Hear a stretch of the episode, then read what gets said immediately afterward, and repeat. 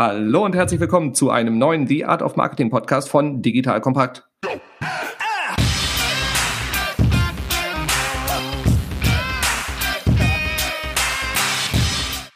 Mein Name ist Robin Heinze, ich bin Mitgründer und Geschäftsführer der Online-Marketing-Agentur Morefire. Und wie immer bekommst du hier konkrete Tipps, damit du dein Online-Marketing erfolgreicher machen kannst. Heute hast du es geschafft, den zweiten Teil anzuschalten vom großen Podcast mit Simon und Sebastian vom BVB, wo die beiden Kollegen dir verraten, wie bei BVB das ganze Thema Marketing gespielt wird, insbesondere das Digitalmarketing und auch was du daraus für dein Unternehmen ableiten kannst. Wenn du die erste Folge verpasst hast, dann spring auf jeden Fall schnell zurück in deiner Podcast-Playlist und ähm, hör dir den ersten Teil an. Sehr viele sehr hörenswerte Tipps und Tricks zum ganzen Thema Strategie, Markenprozess und wie der BVB sich teamseitig aufgestellt hat im Bereich Marketing. Und heute deklinieren wir dann das ganze Thema Content und Kanäle durch. Sebastian und Simon, seid ihr ready für einen Anstoß? Yes. Das sind wir. Großartig, großartig. Also das ganze Thema Strategie haben wir ja schon etwas intensiver beleuchtet und Ihr habt da auch berichtet, dass euer Team in den letzten Jahren dramatisch gewachsen ist, was ja auch damit einhergeht, dass das Thema digital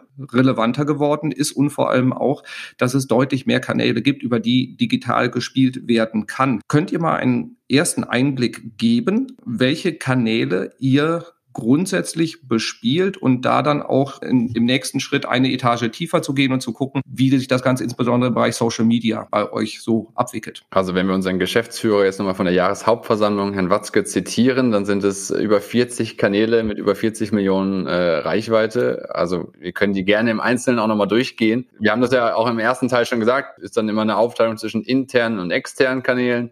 Wir haben das auch alles einmal in so einer äh, Matrix niedergeschrieben. Für uns ist natürlich extrem wichtig, auf die eigenen Kanäle zu gucken, da wo wir Datenhoheit haben, da wo Sebastians Team äh, komplett Freiheit hat, auch mit den Daten zu spielen, Daten einzusammeln, relevanter zu werden. Dann sind die externen Kanäle aber natürlich strategisch genauso wichtig. In der Regel erzielen sie äh, höhere Reichweiten, weil sie meistens nochmal globaler sind.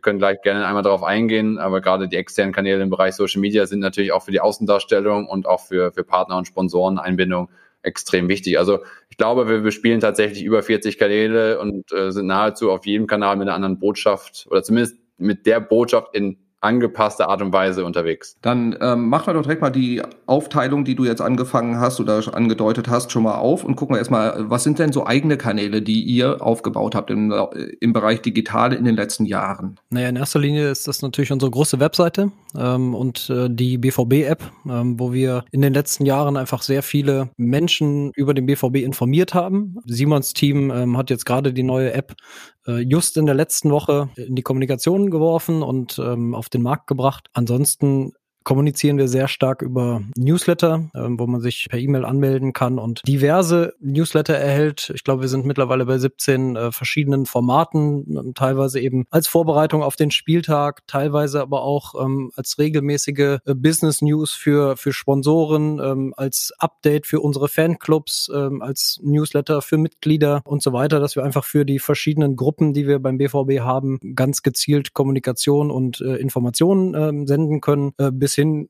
zu Service-E-Mails, wenn man ein Trikot gekauft hat ähm, und so weiter. All das automatisiert. Ähm, das sind so unsere wichtigsten internen Kanäle. Ergänzen vielleicht noch um BVB TV als äh, Bewegbildkanal, der zwar in der Regel auch integriert auf den von Sebastian genannten Kanälen, aber den gibt's auch nochmal standalone. Dann gibt's noch eine Kids-App. Neben der, der eigentlichen App haben wir uns dann nochmal der Zielgruppe äh, der Kids, wenn man sie überhaupt so fassen kann. Ich glaube, alleine im Alter von 6 bis 16 hast du nochmal eigentlich drei Zielgruppen. Aber wir haben den Versuch nochmal gewagt, da eine Kids-App auf den Markt zu werfen. Klar, wir haben auch die klassische Borussia im Printbereich, also auch nochmal einen, einen Kanal mit natürlich ganz anderen Hintergrundinformationen ganz anderer Tiefe und Länge auch von Berichterstattung. Und wir haben mittlerweile drei Podcasts. Also auch das ist ein Bereich für uns, der extrem wichtig ist. Auch den zählen wir zu den eigenen Kanälen. Auch da haben wir mehr Hoheit über, über Inhalte und, und Ausspielungen.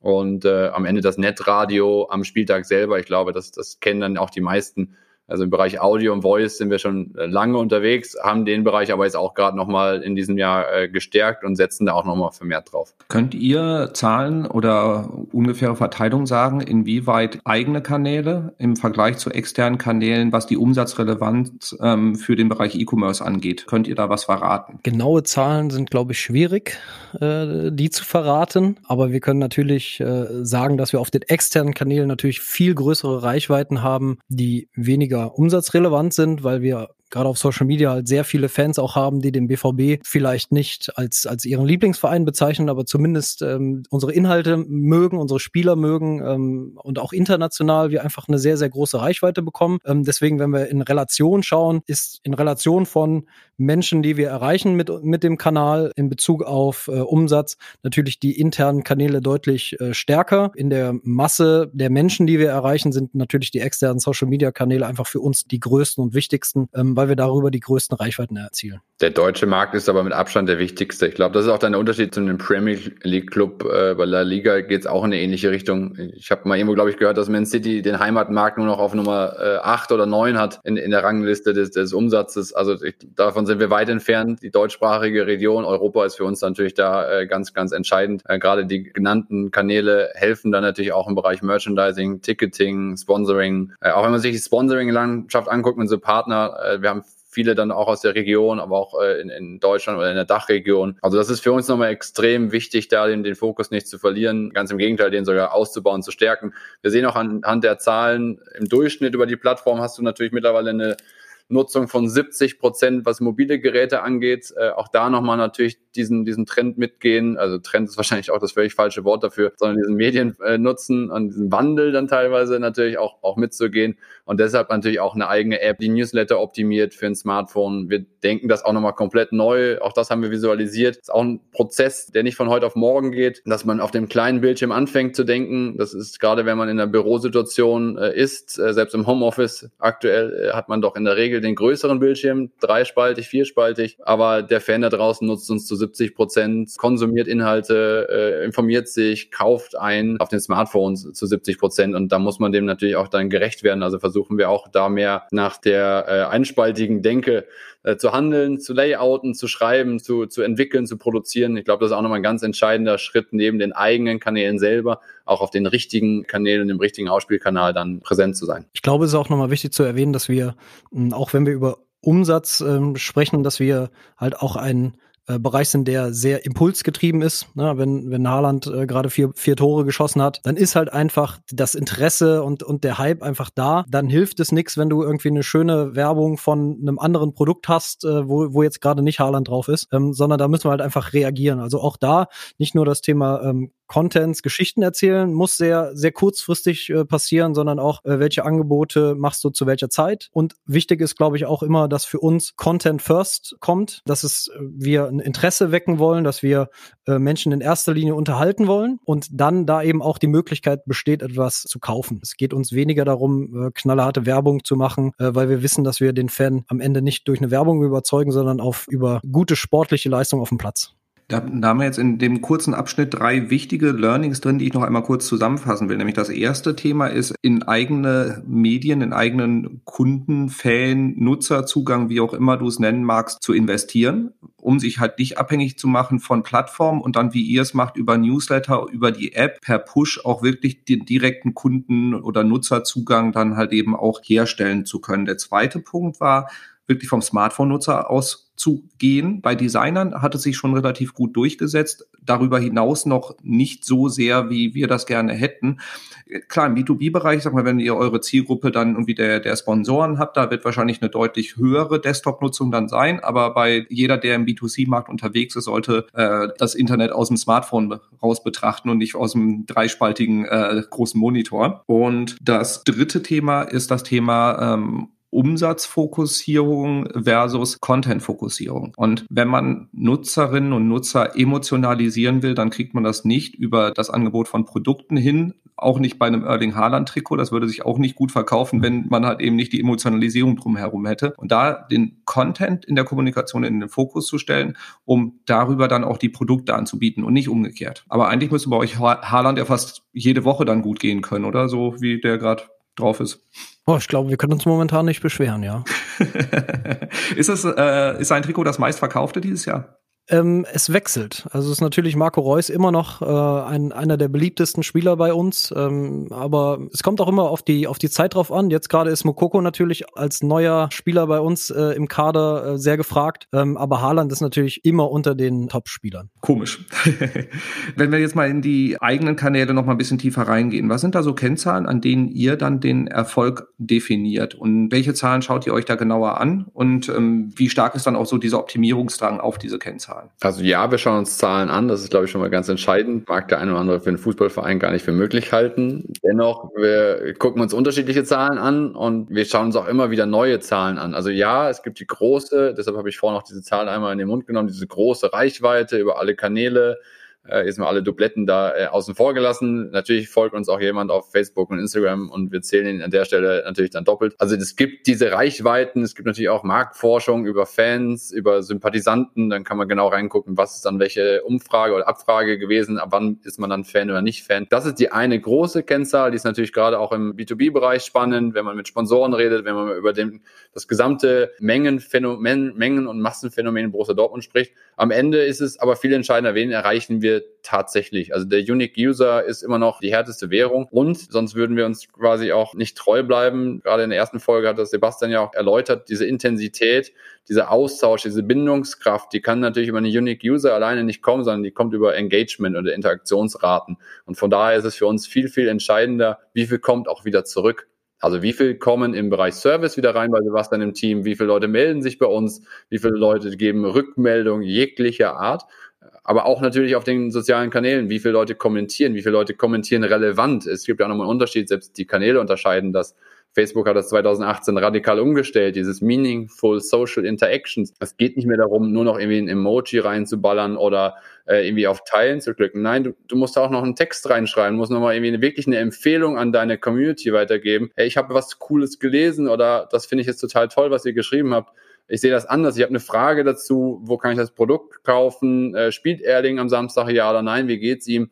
Also es gibt ja nochmal ganz unterschiedliche Kennzahlen und Analysen und da gucken wir mittlerweile viel tiefer hinein, um wirklich auch ein Gefühl zu bekommen, um uns auch von dieser großen Zahlen nicht blenden zu lassen, weil wenn du natürlich einen Millionenkanal hast, einen Post aussendest äh, und am Ende siehst in den Zahlen, okay, äh, die Reichweite des Posts ist aber nur sechsstellig, dann hat das natürlich Gründe, dass wir genau diese, diese Follower-Zahlen nicht mehr erreichen. Und die Frage ist einfach, wie bekommen wir wieder mehr Kontakte hin, äh, aber eben nicht auf Teufel komm raus, sondern lieber ist es uns ein bisschen weniger zu erreichen, mit denen aber im Austausch zu sein, weil ich glaube, das macht dann auch Borussia Dortmund aus. Hm, wenn wir mit unseren Kolleginnen und Kollegen arbeiten, dann, dann gehen wir eigentlich immer davon aus, erstmal, was ist das Ziel der Maßnahme? Äh, auch das Ziel der Maßnahme bestimmt nachher das KPI, an der es gemessen wird. Auch wenn wir mit Sponsoren sprechen, dann ist natürlich erstmal die Reichweite. Das ist das Verführerische der digitalen äh, Medien in den letzten Jahren natürlich immer gewesen, dass man auf einmal eine Reichweite hatte und wir auch als Fußballerclub, der wir früher irgendwie mit Bandenwerbung und mit TV-Werbung irgendwie die Reichweiten überhaupt nicht bei uns in eigenen Händen hatten, haben wir natürlich natürlich heute eine Riesenmenge an Kontakten, die wir selber erreichen können. Und das ist natürlich erstmal verführerisch, dass man da rauspulvert und, und rausschießt, was man eben kommunizieren möchte. Das ist für viele auch immer noch wichtig, wie Simon gerade schon gesagt hat. Wenn du jetzt aber als Ziel hast, möglichst viele Menschen für dich in die Interaktion zu bringen, ähm, dann sind diese Zahlen eben für uns wichtig. Und wenn wir ähm, auch mit Sponsoren oder mit Fachbereichen darüber sprechen, dass sie, dass wir ein Produkt verkaufen wollen, dann schauen wir uns natürlich Relationen an. Gerade wenn wir in Performance-Kampagnen auch selber Geld investieren, dann kommt man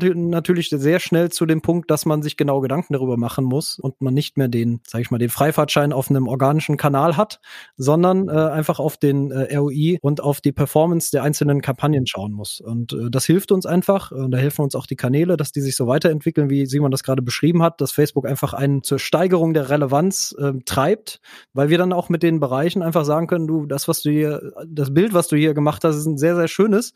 Ähm, das zerschießt dir aber komplett den Algorithmus ähm, und das funktioniert nicht, weil es wird keine Reichweite haben. Und da eine Optimierung hinzubekommen, ähm, hilft einfach, dass wir auf den Kanälen genau das Richtige äh, zur richtigen Zeit dann äh, posten können. Das heißt, ihr bietet ja auch dann ähm, Sponsoren Pakete an, wo sie eine Sichtbarkeit bei euch auf der Webseite kriegen, wahrscheinlich in der App auch, und dass ihr auch Social Posts macht, wo ihr dann auch ähm, Paid-Kampagnen oben drauf setzt, um halt eben die, die Reichweite zu erhöhen. Habe ich das jetzt richtig verstanden? Ja, also beides. Bestenfalls kombinieren wir es mit organischem Wachstum oder organischen Reichweiten mit Content, dass wir einfach unser TV-Team äh, mit dem Partner, Sponsor zusammenbringen und, und schöne äh, Formate machen, die einfach die Menschen erreicht und die auch geteilt werden, viral gehen und einfach große Reichweiten erreichen. Aber wenn wir über klassische Werbung sprechen, dann können wir natürlich auch einen normalen Post einfach auch pushen. Das gehört heutzutage einfach bei Social Media dazu. Also das, das Rezept wird dann nur richtig schmackhaft, wenn es eben auch über Paid äh, befeuert wird. Äh, das ist uns auch bewusst. Dennoch, das muss man noch, möchte ich einfach nochmal herausstellen, das ist der Vorteil des, des relevanten Content, der Emotionalität. Ich glaube, äh, im Vergleich dann zu dem klassischen Werbungstreibenden da draußen äh, erreichen wir diese Zahlen, diese wirklich wahnsinnigen Zahlen, äh, eigentlich zu, zu 90, 95 Prozent organisch. Ähm, äh, gerade diese Umstellung des Algorithmus hat, glaube ich, bei dem einen oder anderen wirklich zu massiven Einbrüchen geführt. Gerade wenn es äh, dann um Marke, Produkt, Werbung, Preis äh, und Abverkauf ging, bei uns eigentlich nicht. Es hat durch eine gewisse Umstellung bei uns sogar dazu geführt, dass wir nochmal ein paar mehr Leute erreicht haben, äh, weil wir nochmal eine höhere Durchdringung hatten.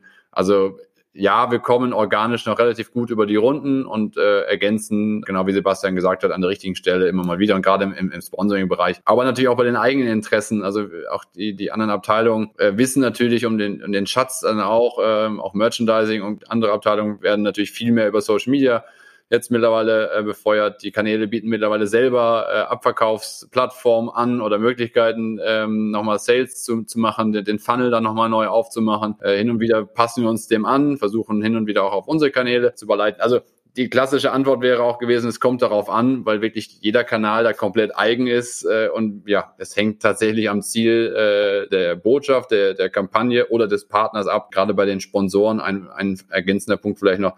Es gibt gar keinen Sponsoring-Deal mehr, der eine feste Anzahl an Rechten, also an Leistungen aufweist, sondern wir vergeben eigentlich gerade im, ja, gerade im Digitalbereich nur noch Budgets und die werden über das Jahr dann verteilt und aktiviert, weil wir können gar nicht bei Vertragsunterzeichnung sagen, die richtige Mischung ist jetzt 10% Facebook, 20% Instagram, 30% Webseite und hin und wieder mal irgendwie zwei, drei Kampagnen, die wir nochmal zusätzlich pushen, sondern das Jahr ist dann sehr lang, die Informationsgeschwindigkeit enorm hoch, also wir vergeben eigentlich nur noch ein Gesamtbudget, da hängt eine, eine Liste an Möglichkeiten mit Preisen dahinter und dann, dann geht man das äh, Monat für Monat neu durch und, und schaut eben, was ist die Information, was ist das Ziel, wo, wo will ich mit meiner Kampagne hin und adaptiert dann jedes Mal nochmal neu. Deutlich mehr Aufwand, aber am Ende auch deutlich relevanter für den Fan da draußen. Ich glaube, wichtig ist noch zu erwähnen, dass wir eine maximale Anzahl an kommerziellen Inhalten für uns festgelegt haben, auch für die Kanäle, dass wir einfach uns ganz klar auch dafür vorschützen, im Prinzip zu werblich ähm, zu kommunizieren, sondern wir wollen, wie gesagt, unterhalten und äh, wollen keine Werbung machen ähm, oder weniger Werbung machen. Und deswegen äh, ist für uns auch wichtig, das intern auch immer wieder im Zaum zu halten und das äh, zu koordinieren, äh, dass wir eben den Kanal eben so nutzen, wie er genutzt werden soll als Unterhaltungskanal. Ja, das war, glaube ich, auch die Gratwanderung. Intern habt ihr auch den Spagat zwischen Verein und börsennotierten Unternehmen irgendwie und halt eben auch da die, die Kommerzialisierung nicht zu weit zu treiben. Du hast vorhin das, das Premier League Beispiel genannt. Da ist, ist ja dann auch irgendwann die, die Relevanz und die, die Authentizität äh, bleiben dann irgendwann auch auf der Strecke. Beim Thema Social Media, welche Kanäle haben welche Priorität bei euch im Moment? Auch das ist gar nicht so einfach zu sagen, weil du hast so unterschiedliche Art von Posts, dass du so wieder im Gesamt, also müsstest jetzt den Durchschnitt über den Monat ziehen. Es, äh, der ist so verfälscht tatsächlich. Wie viele Spiele hattest du? Welche Spiele in welchem Ausgang? Äh, welche Informationen waren, waren noch dabei? Ähm, also es ist super schwer zu sagen, das ist der Kanal, wenn es um das Thema geht oder, oder jenes. Ja, wir merken, dass Instagram natürlich nochmal äh, zugelegt hat im Vergleich zu Facebook. Nein, Facebook ist aber bei weitem nicht tot für uns. Im Gegenteil, ähm, alleine nochmal strategisch, weil wir auch natürlich eher im Business-Kontext hier sind. Die Analytics, die Facebook dir bietet, das, was du wirklich, wenn du dich wirklich tief damit beschäftigst, das bietet dir Instagram noch lange nicht und die anderen Kanäle auch nicht.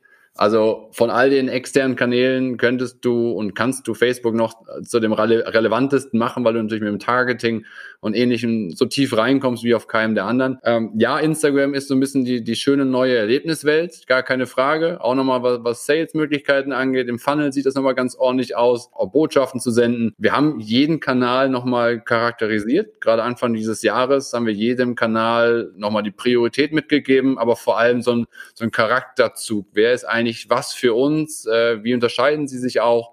Das war, glaube ich, nochmal extrem wichtig. Deshalb kann ich dir jetzt gar nicht sagen oder wir können dir gar nicht sagen, das ist dieser eine Kanal. Engagement ist natürlich am Ende bei einem, bei einem Tweet, in dem Moment, wo, wo Haaland sein viertes Tor geschossen hat, ist natürlich erstmal, ist es erstmal Twitter. Ein paar Minuten später kommt die Story auf Instagram und, und Facebook, dann, dann ist es da. Und wenn dann äh, nochmal irgendwie drei Stunden später der Clip seines Runs über den halben Platz irgendwie in, was ich, unter zehn Sekunden auf TikTok läuft, dann ist dann plötzlich da die Engagementzahl enorm hoch ähm, und die Reichweite zusätzlich auch. Also das ist ganz schwer zu beantworten, zum Glück ganz schwer zu beantworten, weil wir wieder jedes Mal auch neu die Chance haben, diese Zahlen auch zu erreichen oder, oder diesen Treffer auch zu landen. Ist auch ein bisschen Apple mit Birnen vergleichen vielleicht, weil du hast natürlich bei Videocontents ein ganz andere, also wenn du dir die, die Watchtime bei, bei Twitch irgendwie anschaust, wenn die unseren, äh, unseren E-Footballern zuschauen, dann ist das natürlich ein sehr, sehr hohes Engagement, ist aber in der Anzahl der Leute, die da engaged sind, natürlich nicht so hoch wie bei einem YouTube-Video, wo du nochmal Highlights drin hast, fünf Minuten Zusammenschnitt.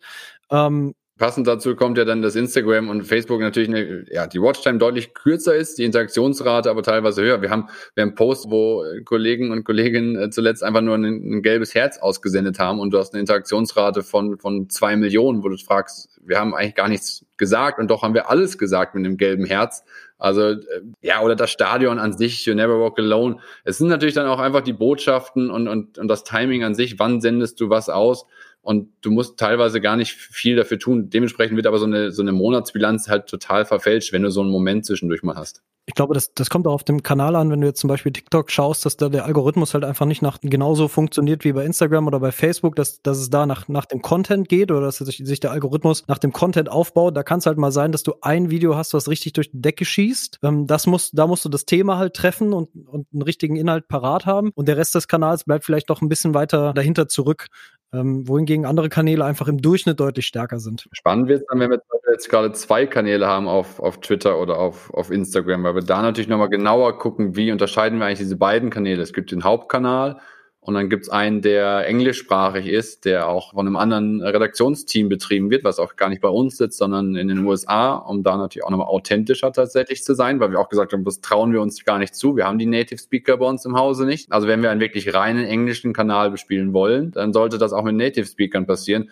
Und ich glaube, da ist es dann erst recht spannend zu gucken, wie unterscheiden sich eigentlich zwei Borussia Dortmund Instagram-Kanäle voneinander. Jetzt kann man das aktuell ganz gut sehen. Der zweite Kanal, Black Yellow, geht auch, was die Zahlen angeht, durch die Decke. Äh, die Reichweite sieht schon ganz ordentlich aus, nach zehn Monaten bei, bei einer Million äh, Reichweite. Aber die Interaktionsraten sind sogar teilweise höher. Und da sehen wir auf dem Twitter-Kanal Black Yellow genauso. Also Interaktionsraten sind teilweise sogar deutlich höher als die auf den, auf den Main-Kanälen, äh, die es natürlich schon länger gibt mit der größeren Reichweite. Ich glaube, das ist auch nochmal eine wichtige Erkenntnis. Es geht eben dann nicht darum, welche Reichweite ist da und die sagt dann auch automatisch, wie relevant du bist. Du kannst mittlerweile, Sebastian hat das TikTok-Beispiel angebracht, noch viel besser oder Twitch. Du kannst bei ganz geringer Followerzahl enorme Reichweiten generieren, wenn der Algorithmus dich natürlich mitnimmt oder du den Algorithmus einigermaßen bespielst. Es ist ein total spannendes Feld wir haben, weil ich das vorhin erwähnt habe, halt diese Charakterzüge so ein bisschen nochmal als Leitplanken genommen. Wir haben halt nochmal klar gesagt, okay, der eine Instagram-Kanal, das ist, das ist so die schöne Erlebniswelt vom Borussia Dortmund, die ist nah am Geschehen, nah an den Spielern dran, die zeigt auch so ein bisschen das private Leben, ein bisschen Lifestyle. Es ist vor allem mehr auf Deutsch, äh, oder es ist auf Deutsch, äh, da wo wir herkommen. Es ist aber auch so der Heißmacher für, für Spiele und Emotionen. Und der englischsprachige Instagram-Kanal, das ist dann eher so der, der wilde kleine Bruder, der, der immer kleiner bleibt, aber der mehr auf User-Generated Content geht, mehr auf die Legends eingeht, so ein bisschen die weltweite, globale Perspektive hat nochmal einen anderen Grafiker dran setzt, der nochmal ein bisschen mutiger sein darf, weil als wilder kleiner, also als kleiner Bruder musst du halt auch irgendwie mehr um die Aufmerksamkeit kämpfen. Am Ende kannst du aber davon ausgehen, dass der große Bruder immer wieder irgendwie im, im Kampf eins gegen eins gewinnt und immer nochmal einmal runterdrückt. Und sowas ist halt wichtig, damit auch die Teams, die die Kanäle spielen, auch wissen, okay, ähm, da hat mir jetzt keiner vorgeschrieben, was ich zu sagen habe, aber ich weiß, wer ich bin und wie ich sein kann. Und das ist halt ganz entscheidend dann auch für den Erfolg. Ich sehe schon, meine Fragestellung nach, den, ähm, nach der Relevanz und nach den Kennzahlen war gar nicht wirklich zielführend in eurem Case. Das ist bei, bei anderen Unternehmen, mit denen wir hauptsächlich zu tun haben, etwas anders.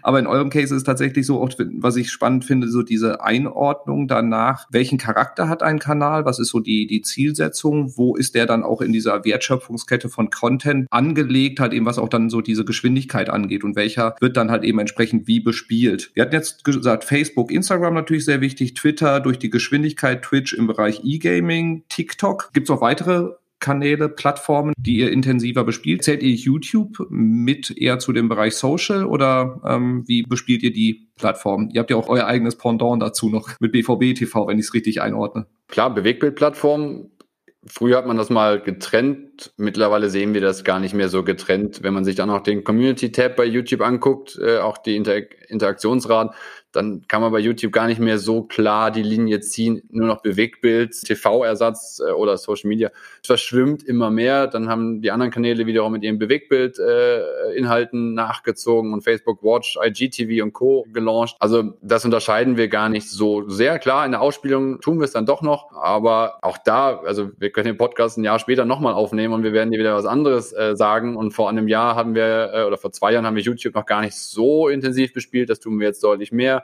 Wir sind viel breiter geworden in, in den Bewegbildinhalten. Was die Zahlen angeht, auch besser und relevanter geworden. Natürlich hat auch YouTube davon profitiert. Also die Zahlen, wir wachsen gerade über den Durchschnitt nochmal, was Followerzahlen angeht und Reichweiten angeht. Wir haben natürlich nochmal sehr, sehr viele internationale Kanäle. Wir uns auch immer wieder ähm, neu wundern, äh, äh, wieder dazulernen. Da hört es ja auch nicht auf mit dem Wachstum. Äh, ganz im Gegenteil. Also WeChat, äh, super spannender Kanal. Also ich glaube, WeChat ist sowieso mit das Spannendste, weil das so viele andere Aspekte noch mitbringt als ein Social-Kanal wenn du dir anguckst, wie sehr das das private Leben beeinflusst, äh, Bezahldienst ist, Navigation, das Taxi und Co. darüber bestellt werden. Also WeChat ist ja quasi ein, ein Allrounder in dem im Bereich und dennoch bespielen wir ihn als relativ klassischen Social-Kanal, Informationskanal. Wir sind auf Weibo aktiv mit mehreren Kanälen sogar. Äh, wir sind auf Douyin, äh, das Pendant zu TikTok. Könnt ihr die Liste noch ewig weiterführen. In Japan sind wieder eigene Kanäle mit Line. Äh, also von daher Donkey Do, äh, ja, also manchmal sagen wir auch, okay, das ist vielleicht nicht mehr so relevant äh, oder hin und wieder sagen wir auch, der Kanal ist grundsätzlich nicht relevant. Am Ende merkst du, und das ist halt die Herausforderung, jeder Kanal findet aber irgendwo seine Nische, die ist mal größer und mal kleiner. Und wir müssen genau gucken, auch da abgrenzen, was macht überhaupt noch Sinn? Was kann man auch noch bespielen? Was kann man auch noch mit dem Anspruch äh, und der Qualität bespielen? Wo brauchst du dann auch einen Partner? Äh, und wo ist natürlich auch, gut, ist auch im Businessumfeld, wo ist auch die Refinanzierung wieder gegeben? Und, und wo nicht. Also von daher ähm, auch da nochmal die, die Zahlen sind da sind da sehr wichtig. Da gucken wir mehr und mehr drauf. Schöne Bilder reichen heute halt auch nicht mehr aus. Und was wir erst recht nicht mehr machen, ist die eine Information über alle Kanäle gleich ausspielen. Das Bild nur noch in den Formaten beschneiden. Ähm, das hat schon, das funktioniert schon lange nicht mehr. Das heißt, wir produzieren eigentlich nahezu für jeden Kanal nochmal eigen. Wir passen die Botschaft an. Manche Botschaften senden wir gar nicht mehr auf allen Kanälen aus. Ich glaube, das ist auch nochmal ganz wichtig, das hatten wir im ersten Teil ja auch schon gesagt, auch mal Sachen weglassen, auch bewusst mal eine Information nur auf zwei Kanälen anstatt auf allen fünf zu spielen. Wenn wir davon überzeugt sind, dass es für die anderen drei nicht die höchste Relevanz hat, dann einfach auf die anderen äh, Informationen des Tages dort fokussieren und am Ende dankt einem der Algorithmus das auch wieder. Ich glaube, ein gutes Beispiel für, wie wir den Charakter eines Kanals noch, noch mit aufnehmen, ist, ist WhatsApp. Da war es eben so, dass andere Vereine da relativ früh auch drauf gesetzt haben, das als Newsletter-Kanal äh, zu etablieren, als es auf WhatsApp noch erlaubt war, ähm, wo wir immer so ein bisschen dagegen gesträubt haben, weil wir eigentlich gesagt haben, das ist so eine Dialogplattform, ähm, wo man eigentlich keine Newsletter bekommen möchte oder wir haben das Gefühl, dass es da eher ein Störgefühl gibt bei dem Empfänger, dass, dass man dann auf einmal News gepusht bekommt. So. Und WhatsApp hat es ja eh, ähnlich gesehen und dementsprechend jetzt dieses 24-Stunden-Fenster eben eingeführt, das eher als Dialogkanal dann wirklich so zu nutzen, dass der Dialog vom Nutzer ausgeht und man als äh, Verein oder als Unternehmen dann eben eine Antwort geben kann. Manche Vereine spielen da momentan auch noch weiterhin, das als Newsletter-Kanal zu nutzen, dass man einfach dem Fan eine Botschaft schicken kann. Achtung, es gibt eine neue News, bitte schreibe Hashtag News äh, und wir schicken dir den aktuellsten Newsletter. Das ist einfach von der, von der Experience her irgendwie ein bisschen holprig, aber trotzdem sehen die Kollegen da in den Tests, die sie da machen oder in, in, wie sie da den Kanal bespielen, einfach Potenzial drin und ähm, dass das gut funktioniert. Aber trotzdem ist es da einfach für uns spannend zu sehen, wie sich jetzt WhatsApp for Business weiterentwickelt, wie, wie WhatsApp sich selber sieht, sind dann häufig auch im, im Austausch mit den Kollegen von Facebook, ähm, wie sie sich dann eben selber aufteilen. Auch Facebook Messenger Messenger kommt dann auch noch mit dazu, wo Simon mit Pico so ein kleines Startup gefunden hat, die da über den Facebook Messenger coole Quiz-Funktionen ähm, anbieten. Da spielen wir eben auch über den, den Facebook Messenger, um da einfach ein bisschen, bisschen interaktiver und wirklich eins zu eins äh, zu kommunizieren. Aber WhatsApp nutzen wir bisher noch nicht. Wir können uns das vorstellen als Servicekanal, wo wir einfach äh, direkt erreichbar sind.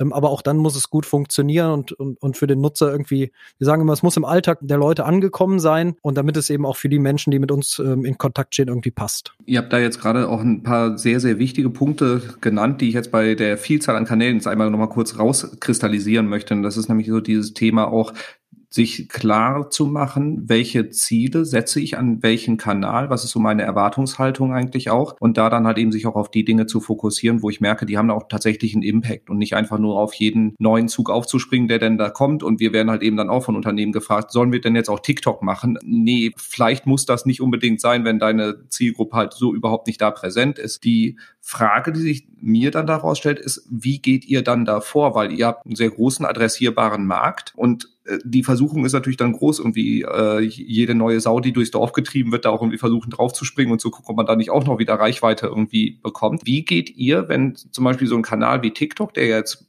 dieses Jahr so seinen Hype in Deutschland hatte, letztes Jahr irgendwie angefangen, ähm, wie geht ihr da vor? Wie entscheidet ihr, ob ihr in den Kanal reingeht, ja oder nein? Und was sind dann auch Kriterien, wo ihr sagt, macht für uns vielleicht keinen Sinn mehr und wir steigen aus? Auf jeden Fall macht es da wieder Sinn, auch auf die Relevanz zu gehen. Also wir beobachten ganz genau, was der Kanal ist, was er, was er kann, was er nicht kann, wie, wie und ob er sich überhaupt abgrenzt von anderen Kanälen. Gerade im Bereich TikTok ähm, oder gutes Beispiel nochmal insgesamt. Wir werden natürlich immer mehr auch den Kontakt zu dem Partner, zu, der, zu, dem, zu dem Player selber halten wir selber. Entweder er kommt auf uns zu oder wir gehen auf ihn zu. Also es ist gar nicht so, ah, da tut sich was, wir gucken mal und, und dann gehen wir drauf und starten mal. Dafür ist natürlich mittlerweile auch eine gewisse Größe da, auch eine gewisse Abhängigkeit voneinander, auch die, die Plattform selber, TikTok, bestes Beispiel, mit denen sind wir am Ende sogar eine Partnerschaft eingegangen. Wir haben gar nicht nur den Kanal eröffnet, äh, bei Twitch sieht es jetzt ähnlich aus. Also bei den neuen Plattformen sind wir eher, ja, sind wir nochmal deutlich näher dran. Sebastian hat es gerade erwähnt. An Facebook sind wir sehr nah dran. Also mit denen tauschen wir uns direkt aus, um da auch voneinander zu lernen und voneinander zu profitieren. Wir merken ja auch, wie relevant Sportcontent insgesamt für die Plattform ist. Und am Ende ist es so ein bisschen dieses, äh, ja, der, der Begriff hilft vielleicht, wir, wir sind da und wir müssen definitiv nicht der First Mover sein, sondern wir definieren uns mehr so als den, äh, den Smart Mover. Also wir, wir sehen alles, wir beobachten alles und wir gucken immer dann genau, wann ist der Zeitpunkt richtig, um wirklich dann drauf zu gehen. Das kann mal früh sein, also auch in Smart steckt schnell äh, und, und direkt und First zu sein, aber eben auch klar zu sagen, wenn es dann mal nicht so ist, Snapchat zum Beispiel haben wir bespielt, bespielen wir jetzt in der Intensität nicht mehr. Von daher, wenn du darauf anspielst äh, oder gefragt wirst, soll ich auf den Kanal gehen, ja oder nein? Naja, auch nur, wenn du es ernst meinst mit dem Kanal. Gerade die neuen Kanäle, vielleicht war es bei Facebook und Instagram sogar noch möglich, so ein bisschen Zweitverwertung zu machen. Das ist bei, bei, bei TikTok gar nicht mehr möglich. Du kannst diese Art von Videos, die du vorher irgendwo hattest, du kannst die hochladen bei, bei TikTok, sie werden nicht funktionieren. Du musst für den Kanal eigens produzieren. Äh, wir haben natürlich auch sicherlich ein bisschen Glück gehabt. Wir haben genau in so einer Phase auch einen neuen Kollegen äh, zu uns geholt, der vorher gar nicht im Sportumfeld war, der YouTuber war, der eine ganz andere Sprache und einen ganz anderen Stil zu schreiben, schneiden äh, hat. Und von daher hat das sicherlich geholfen, äh, jemand wie Min zum Beispiel zu haben, der dann den TikTok-Kanal bespielt hat. Du brauchst sicherlich auch da nochmal ein bisschen Fachpersonal oder Mut, weil gerade bei TikTok musst du anders sein und bei Twitch musst du zusätzlich sehr lange, sehr präsent, sehr viel von dir preisgeben. Also bei Instagram und Facebook kannst du dich hinter einem Logo, einer Grafik und sonst und einem Foto verstecken. Auf Twitch musst du Gesicht zeigen, ansonsten funktioniert der Kanal nicht.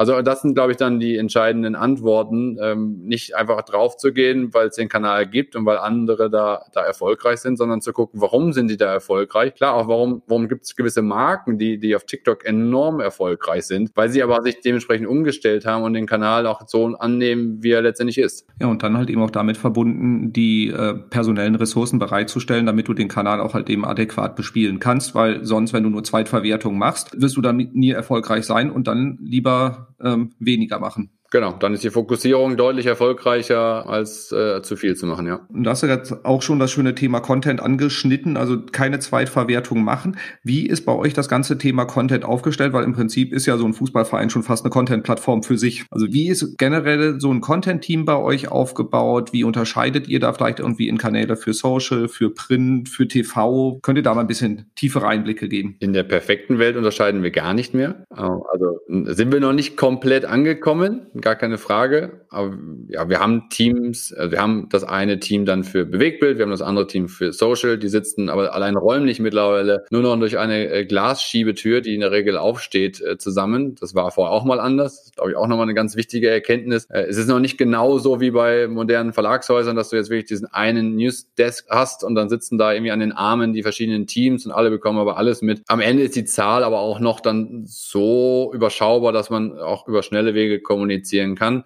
Ähm, ja, also es gibt eigentlich nichts mehr, was, was nicht alle anderen auch gesehen haben. Also toolseitig sind wir natürlich viel flexibler geworden. Wir basieren aber auch nicht nur auf Tools, das ist auch nochmal ganz wichtig. Gerade im Social Media Bereich äh, machen wir noch relativ viel selbst, weil wir auch sagen, es gibt gar nicht, das ist nicht nur Social Media, da kann Sebastian auch nochmal gleich äh, sicherlich für seine Bereiche bestens ergänzen.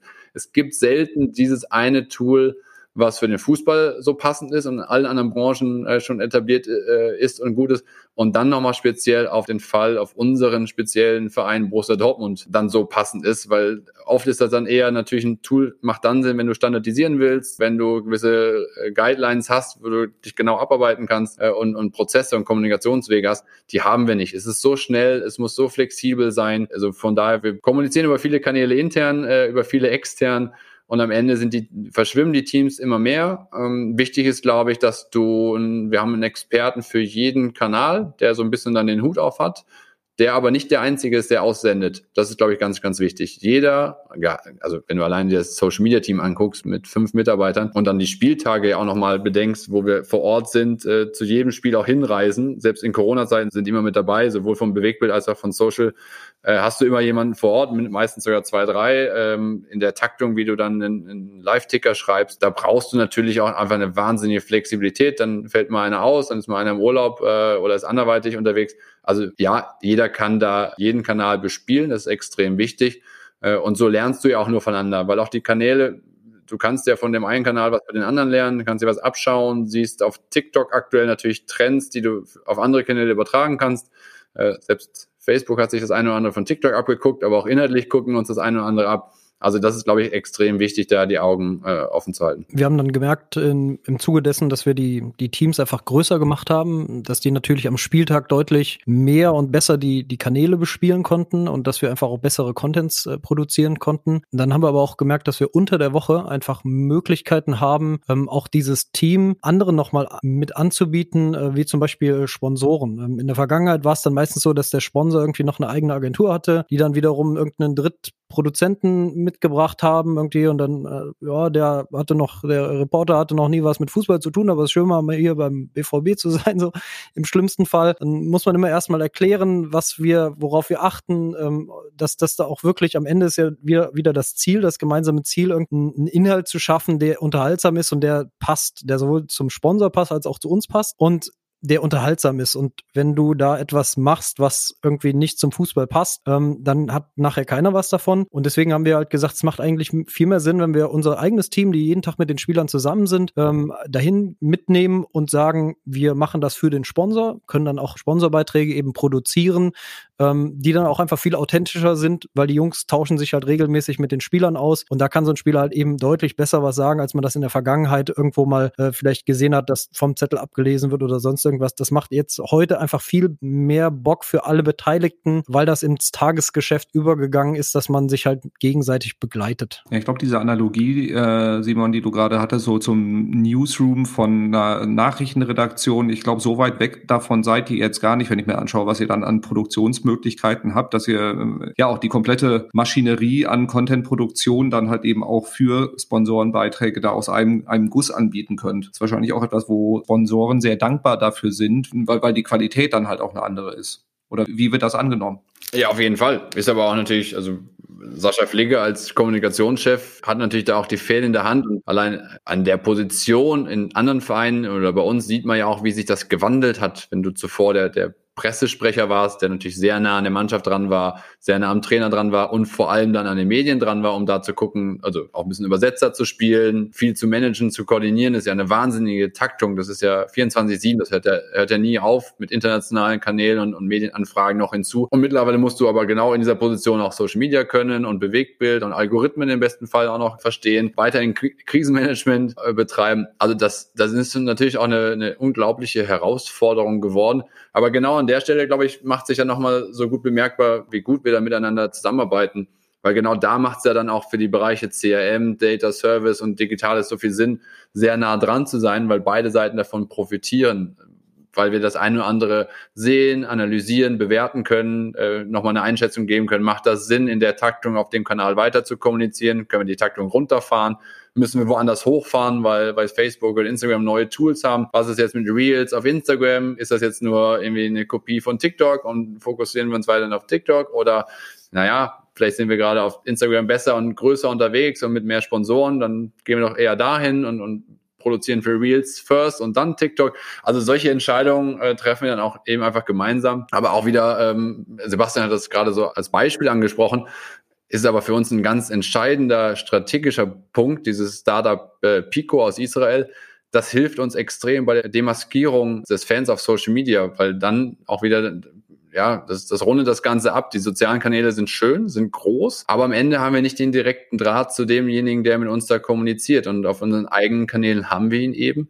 Von daher versuchen wir immer mehr auch diesen Transfer rüberzubekommen, diese Demaskierung hinzubekommen vom, vom Unknown zum Known User, den wir kennen. Äh, und Pico zum Beispiel hilft uns mit seiner, äh, mit seinem Ansatz ähm, aus Chatbot und, und Gaming so ein bisschen Quiz artig in einem etwas lockeren Umfeld, dich nach deinen Daten zu fragen, mehr davon zu bekommen. Also das ist nochmal ganz entscheidend, glaube ich, auch für die, für die Zukunft, dass man in den Bereichen nicht die Kanäle voneinander trennt und sagt, ah, da habe ich die Zahl, da habe ich die Zahl und dann, dann gucken wir mal, sondern dass man ähm, eine, eine strategische Ausrichtung hat und dann alles darauf ablegt und, und fokussiert auch da eher zu stärken, anstatt überall auf jeder Hochzeit zu tanzen. Ich glaube, ein wichtiges Beispiel ist auch nochmal, sind unsere großen Dokumentationen. Jetzt momentan läuft ja ähm, eine Serie auf The Zone, die wir auch äh, sehr stark mitbegleitet haben. Das gleiche hatten wir früher, äh, vorher auch schon bei Amazon. Da merkt man einfach, wie stark das in den Alltag der Spieler und in den Alltag der Funktionäre schon schon übergegangen ist, ähm, dass wir eben sie dann regelmäßig da begleiten. Ähm, auch Simon sprach es gerade schon an, das Team um Sascha Fligge einfach die Möglichkeit geben, diese Spieler hautnah zu erleben und man da nichts mehr ähm, im Prinzip skripten kann. Ich glaube, das ist auch eine, eine sehr, sehr wichtige Entwicklung auf den Kanälen, dass man einfach die, diese Authentizität erlebbar machen darf und, und dann nicht irgendwie einen Riegel davor schiebt, weil der Fan oder der, der Kunde bei einem Unternehmen merkt das halt einfach, wenn da irgendwie, auch vielleicht, wenn da ein Social Media Team sitzt, das bei einer dritten Agentur angestellt ist, die dann für den Geschäftsführer irgendwelche äh, lustigen äh, Bilder posten, so, wo jeder weiß, ne, das ist der eigentlich gar nicht. Und da lieber irgendwie mal einen Fehler zulassen, ähm, was halt auch menschlich ist, als ähm, irgendwie die perfekte Welt äh, versuchen äh, aufrechtzuerhalten, diese halt nirgendwo ist. Das ist ein sehr spannender Punkt, weil außerhalb, sage ich mal, von, von eurer Welt kommt ja jetzt gerade das ganze Thema Corporate Influencer extrem auf. Ähm, ich meine, eure Corporate Influencer sind relativ bekannt, weil sie stehen halt auf dem Rasen. Und da dann die spannende Frage, vor der Unternehmen halt eben auch stehen, ist, wie weit gibt man da Guidelines vor? Inwieweit geht man da auch in die Kontrolle rein, was da gepostet wird? Wenn wir uns jetzt auch da mal zurückbesinnen ähm, in die erste Lockdown-Phase bei Corona, wo eure Kollegen aus Berlin wahrscheinlich dann zwischendurch mal so Phasen hatten, wo sie, sie ein bisschen schnapp Schnappatmung bekommen haben, wo dann ein Profi mal aus der Kabine äh, live gefilmt hat und gezeigt hat, wie damit Hygienemaßnahmen umgegangen wird. Also inwieweit gibt es da Guidelines für Spieler, für Personen der, der Öffentlichkeit bei euch, was sie tun und was sie nicht tun sollten? Ja, es gibt Guidelines. Ja, es gibt äh, klare äh, Informationen. Auch die Spieler äh, bekommen ja äh, neben der Markendusche, wo ihnen gesagt wird, wo sie dann jetzt äh, hier gelandet sind und für wen sie dann jetzt arbeiten und spielen, äh, gibt es natürlich auch klare Richtlinien, was, was sie dürfen, was sie nicht dürfen. Dennoch sind das Richtlinien und das glaube ich, auch ganz entscheidend, weil Social Media würde auch nicht mehr funktionieren, wenn gewisse Einblicke nicht da sind. Also es ist ja entscheidend, dass auch die Spieler sie öffnen. Bei dem einen oder anderen wären wir sogar froh, wenn er sich noch mehr öffnet und auch noch mehr quasi sich identifiziert. Ich glaube, das gehört auch dazu. Es muss aber auch am Spieler, es muss auch zum Spieler passen. Wenn du äh, nicht wirklich bereit bist oder das nicht dein Ding ist, auf Social Media aktiv zu sein, dann wird es deine Arbeitgeber auch nicht hinbekommen. Das ist bei einem Profispieler genauso wie bei einem Mitarbeiter eines jeden anderen Unternehmen. Von daher Corporate Influencer ist, glaube ich, sehr, sehr entscheidend. Heißt für uns aber auch zum Beispiel nicht nur die Spieler, sondern eben tatsächlich auch alle anderen Mitarbeiterinnen und Mitarbeiter zu motivieren Es gibt ja auch eine Handvoll, die auch jetzt schon sichtbarer sind. Und es werden hoffentlich auch noch mehr werden. Also auch da sind wir eher Befürworter des Ganzen. Also ich glaube schon, dass insgesamt, und das ist, ja, es ist sicherlich ein Vorteil eines Fußballvereins oder der Musikbranche, das sind so die emotionalen Bereiche, die haben aber immer mit Personen zu tun und weniger mit Produkten. Und von daher haben wir immer Gesichter auf den Kanälen. Und Gesichter, Faces follow Faces funktionieren besser äh, als Logos und, und Produkte, äh, gar keine Frage. Dennoch denke ich, dass das auch noch optimiert werden kann. Also ich habe schon das Gefühl, dass gerade noch so ein Prozess angestoßen worden ist, auch mit den Spielern, äh, mit dem Sport an sich, äh, dass auch junge Spieler nochmal auf ganz neuen und, und jungen Kanälen unterwegs sind. Wir haben jetzt die ersten Spieler, die auf Twitch unterwegs sind. Also da muss man ja auch nochmal ganz genau gucken, wie lange streamen die eigentlich, was streamen die da. Das ist ähm, nochmal was anderes als ein Post, der entweder vom Spieler selber gekommen ist oder natürlich auch mit seiner Agentur abgestimmt worden ist. Es gibt auch den einen oder anderen Spieler, wo wir alle immer kurz ein bisschen die Luft anhalten, wenn wir die Push-Nachricht bekommen, äh, der und der ist auf Instagram gerade live. In, es gehört aber zu Borussia Dortmund dazu und es gehört, glaube ich, zu jedem Verein dazu, dass, dass du den Spielern dann auch die Möglichkeit gibst, noch ihr eigenes Leben zu, zu führen. Äh, oft wird es irgendwie erwartet sogar, dass man mehr Einblicke bekommt und, und man, man ärgert sich darüber, äh, dass Trainings irgendwie hinter verschlossenen Türen stattfinden, dass man nichts mehr preisgibt, dass alle Interviews nach dem Spiel äh, ähnlich klingen und das nächste Spiel immer das Wichtigste ist. Und gleichzeitig muss man dann aber auch irgendwie akzeptieren, dass man auf Social Media dann mal eine andere Seite sieht. Und ja, klar, so wie im Lockdown der eine oder andere Mitarbeiter sein, sein Wohnzimmer preisgegeben hat, äh, gibt auch der eine oder andere Spieler jetzt mittlerweile mehr, mehr Preis. Und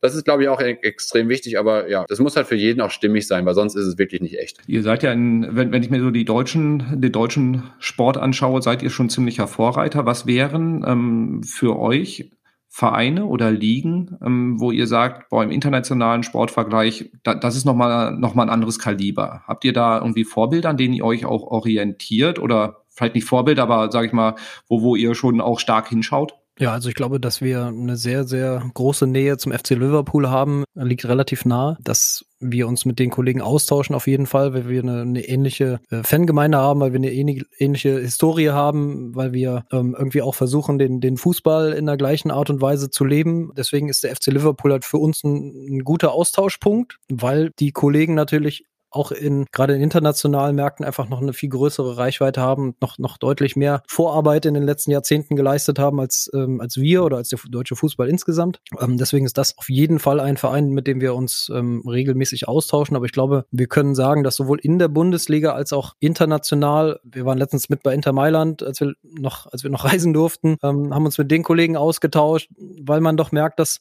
viele Vereine vor den gleichen Problemen stehen. Wir nehmen uns meistens keine Fans äh, weg und dementsprechend ähm, besprechen wir gewisse Probleme gemeinsam, die wir dann eben für unsere Fans lösen können. Ähm, deswegen haben wir per se einen guten Austausch. Ich würde jetzt aber keine großen Vereine jetzt als, als Vorbilder sozusagen vor, ähm, hervorheben, sondern äh, viele Vereine haben da irgendwie ihren, ihren eigenen Tanzbereich, äh, in dem sie sich entwickeln. Du kannst wirklich bei jedem die was abgucken. Also das ist sowohl bei den deutschen Vereinen so, es war auch bei anderen Sportarten so. Ähm, das ist, glaube ich, ganz, ganz wichtig. Es ist aber auch in anderen Branchen. Also wir gucken ja auch ganz oft jetzt über den, den Sporttellerrand hinaus und, und schauen, was machen andere Branchen. Ähm, Sebastian und ich waren auch auf der letzten Amerika-Reise äh, den ersten Teil noch mit der Mannschaft dabei und sind dann eigens äh, gereist und haben von Facebook bis hin zu den Vereinen auch ganz andere äh, Player besucht, um da nochmal uns auch vor Ort aufzuschlauen und viele Fragen zu stellen. Äh, haben aber auch gemerkt, dass das Interesse an Borussia Dortmund gar nicht so gering ist, dass man relativ schnell in Dialog gekommen ist. Ich glaube, das ist ganz entscheidend. Aber wenn du jetzt dir anguckst, auch die asiatischen Vereine auf den asiatischen Kanälen, wir tun einen Teufel und gehen auf die Kanäle und sagen, wir als Borussia Dortmund wissen, wie es funktioniert, sondern dann schaust du da natürlich wieder auf den Markt. Dann gibt's neue Märkte, die wir, die wir noch gar nicht äh, so in der Intensität bespielen, wo wir dann nochmal genauer hinschauen müssen. Ich finde aber, es gibt auch total viele Sportarten, die viele neue spannende Ansätze haben, ob es jetzt irgendwie im Bereich Volleyball auf Twitch zum Beispiel ist, da sehe ich noch keinen Fußballverein überhaupt, der, der so groß ist.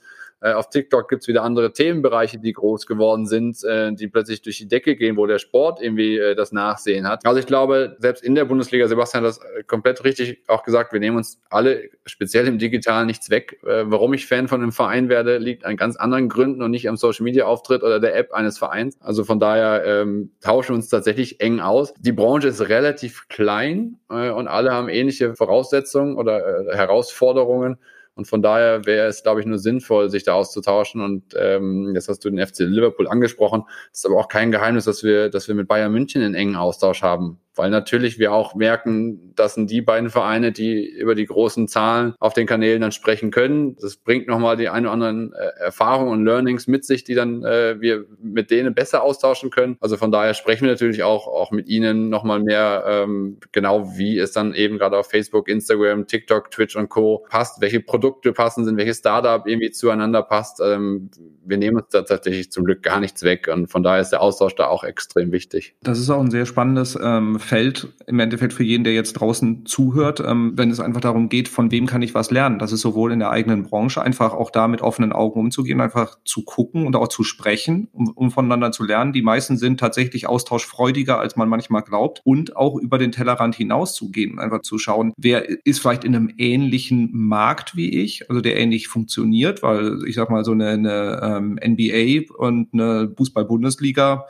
ja, ja, sie sind grundsätzlich verschieden, aber eigentlich sind es beide Sportligen, die, wobei alle Vereine halt eben auch um, äh, um ihre Existenz irgendwie, um Vermarktungserlöse und so ähm, konkurrieren. Und da einfach offen zu sein und zu gucken, wo kann ich von anderen was lernen. Und, und diese Offenheit sieht man in vielen Branchen leider nicht. Und ich glaube, da kann man auch wieder ähm, von, von der Bundesliga sehr gut lernen. Wobei natürlich in anderen Märkten die Konkurrenz um die äh, Nutzerschaft eine andere ist. Ich denke, was auch noch für uns immer wichtig ist, ist der, du hast gerade den Blick über den Tellerrand erwähnt, dass wir einfach uns immer anschauen, auch in anderen Branchen oder in anderen Bereichen, wo sind Dinge, die sich entwickeln, die vielleicht das Verhalten, die Bedürfnisse in der Gesellschaft an sich verändern. Ich hatte ja gerade schon gesagt, dass wir eine sehr, sehr breite ähm, Zielgruppe ansprechen und die kommen natürlich auch auf unsere Plattform, wenn jetzt ein Amazon irgendwelche äh, großen Dinge entwickelt, die das Verhalten der Käufer auf Amazon irgendwie verändern. Diese Fans kommen natürlich dann auch zu uns und erwarten das gleiche auf unseren Plattformen. Und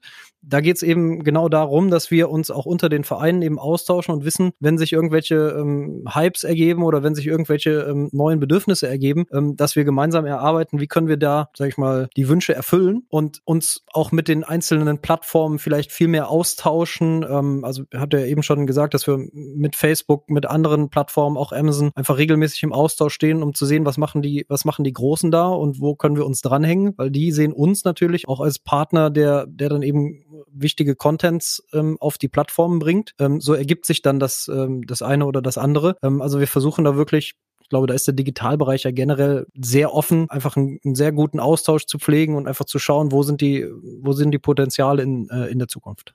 Sehr, sehr gut. Ein sehr spannender Ritt durch das Thema Content beim BVB, weil ich glaube, dass äh, da sind jetzt bei einigen Hörerinnen und Hörer äh, auch Plattformen genannt worden, die sie vorher noch nie gehört haben. Es ging mir übrigens auch so. Im asiatischen Bereich äh, hört es dann auch nach den großen äh, Namen dann auch irgendwann bei mir auf. Und ich glaube, so zusammenfassend kann man sagen, dass es erstens relevant ist, sich mit dem Thema Social Media auseinanderzusetzen und da vor allem halt eben die Sachen zu machen, die Wirkung erzeugen und nicht irgendwie alles mitzunehmen, was es dann da irgendwie gibt und auf jeden Zug irgendwie aufspringen, weil man sich dann verzettelt und ähm, durch Mangel an Fokus da im Endeffekt die Qualität leidet. Darüber sind wir dann zum Thema Content gekommen und auch da ist es wichtig, einfach Content erstmal in den Fokus zu stellen und Content so zu produzieren, dass er halt eben auch Wirkung erzeugen kann, dass er den Bedürfnissen der Nutzerinnen und Nutzer entspricht und halt eben eben auch auf die Plattform adaptiert wird und nicht einfach nur Content Recycling schnell und billig, sondern Content Recycling ist völlig okay, aber es muss halt eben angepasst werden auch auf das Format. Auch da die ähm, Unterscheidung von eigenen Kanälen und externen Kanälen, da auch wirklich in den Aufbau eigener Kanäle zu investieren, ist extrem wichtig, weil die sind vielleicht nicht immer die reichweitenstärksten, aber wenn es ähm, um das Thema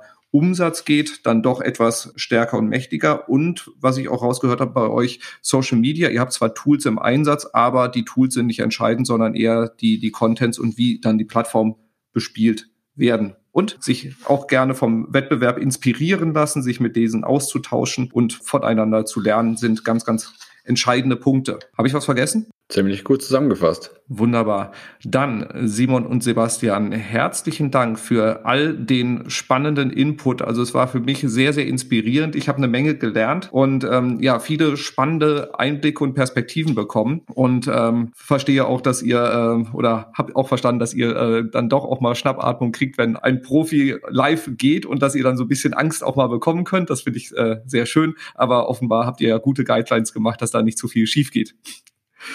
Sehr schön. Ich danke euch vielmals für all den Input. Dir, liebe Hörerinnen, lieber Hörer, ähm, hoffe ich, hat es auch spannende Einblicke gegeben. Und wenn du weitere tolle Inputs haben möchtest, wenn du von anderen ähm, spannenden Menschen lernen möchtest, dann abonniere den The Art of Marketing Podcast von Digital Kompakt und hinterlasse gerne eine 5-Sterne-Bewertung auf deiner bevorzugten Plattform. Und ich freue mich, dich beim nächsten Mal wieder mit spannenden Geschichten inspirieren zu können. Und sage bis zum nächsten Mal. Tschüss. Ciao. Ciao, ciao.